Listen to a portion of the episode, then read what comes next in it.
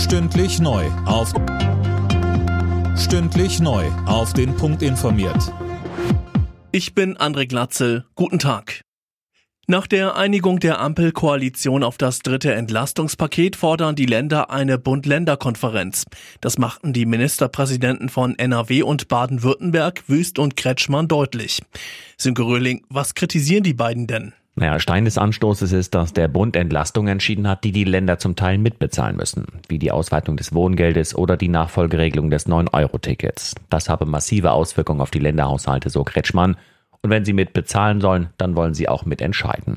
Vor allem das ÖPNV-Ticket sorgt in den Ländern für Streit. Baden-Württemberg will sich daran eigentlich nicht beteiligen.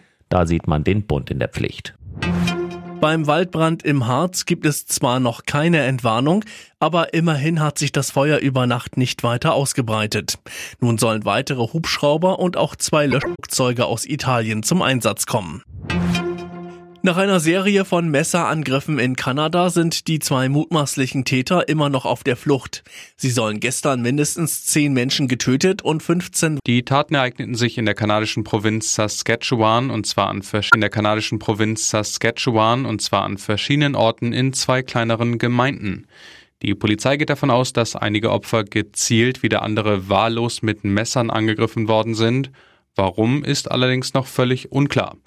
Zwischenzeitlich wurde nach den Tätern in drei Provinzen Kanadas gesucht. Zusammen bilden sie eine Fläche, die fast halb so groß ist wie Europa.